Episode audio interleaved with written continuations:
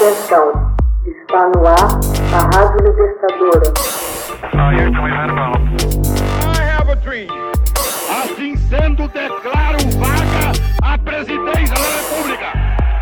Começa agora o Hoje na História de Ópera Mundi. Hoje na História, 25 de dezembro de 1991. Mikhail Gorbachev renuncia à presidência da União Soviética.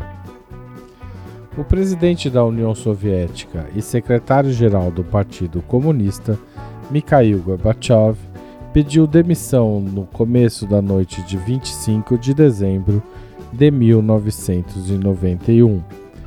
Soldados içaram a bandeira tricolor russa, que é azul, branca e vermelha, no lugar daquela consagrada pela Revolução Bolchevique de 1917, que era vermelha e tinha a foice e o martelo. A essa altura, já pouco restava, na verdade, da União Soviética. Quatro dias antes, 11 das repúblicas soviéticas haviam formado a Comunidade dos Estados Independentes, desmembrando efetivamente a União. Para todos os efeitos e propósitos, a União Soviética, portanto, não existia mais. Boris Yeltsin, eleito presidente da Federação Russa no mês de junho, praticamente assumiu as rédeas do país após as assinaturas dos acordos de Alma Ata e a criação da Comunidade dos Estados Independentes. Não houve qualquer embate.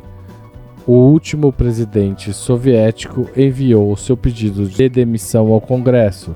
O território agora era constituído por 15 estados independentes.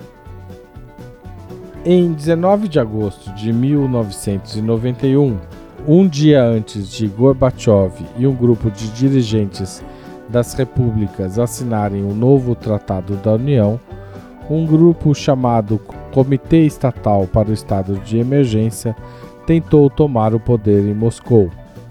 Foi anunciado que Gorbachev estaria doente e havia sido afastado de seu posto como presidente. Gorbachev, em férias na Crimeia, lá permaneceu durante todo o processo. O vice-presidente da União Soviética, Gennady Yanayev, foi nomeado presidente interino. O comitê de oito membros incluía o chefe da KGB, Vladimir Kilchikov, e o ministro das Relações Exteriores, Boris Pogo, além do ministro da Defesa, Dmitry Yazov, todos eles nomeados anteriormente por Gorbachev manifestações importantes contra líderes do golpe de Estado ocorreram em Moscou e Leningrado. Divisões políticas no seio dos Ministérios da Defesa e da Segurança impediram as Forças Armadas de sair a campo para superar a resistência que o presidente Yeltsin liderou desde a Casa Branca, o parlamento russo. Durante uma das manifestações, Yeltsin permaneceu em pé em um tanque para condenar a junta.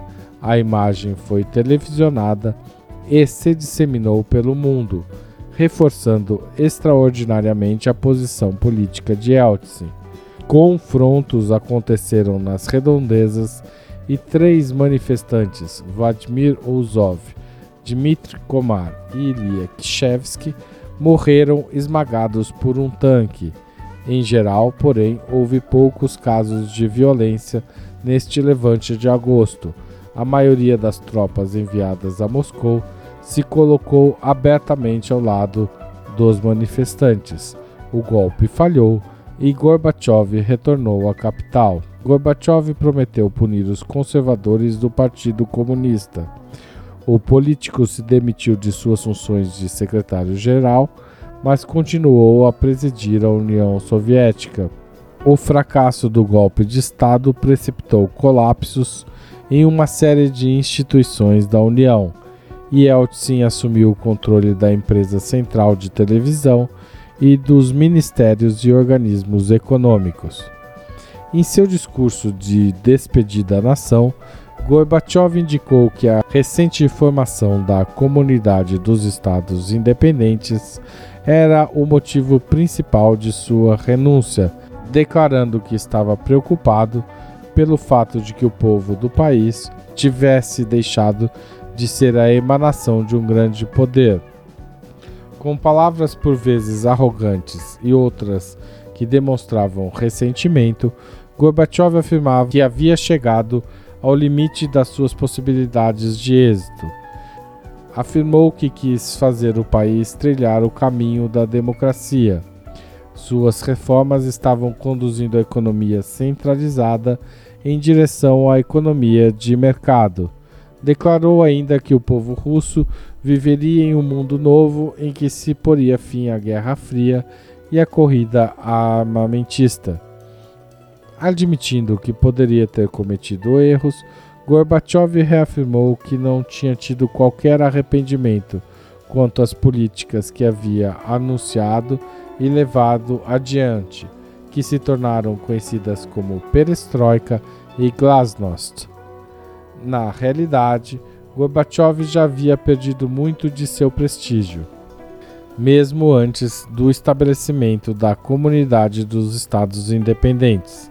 A economia era instável, ninguém parecia contente com sua política. Setores exigiam maior liberdade política e outros se opunham a qualquer abertura reformista. Gorbachev sobreviveu à tentativa de golpe de Estado em agosto, graças sobretudo ao respaldo de Yeltsin, que se tornou o porta-voz crítico dos passos lentos na economia e das reformas políticas a substituição da bandeira com a foice e martelo em dezembro pela bandeira tricolor do regime czarista representou assim o fim de um ciclo revolucionário de 74 anos e a derrocada da União Soviética após sete décadas de existência.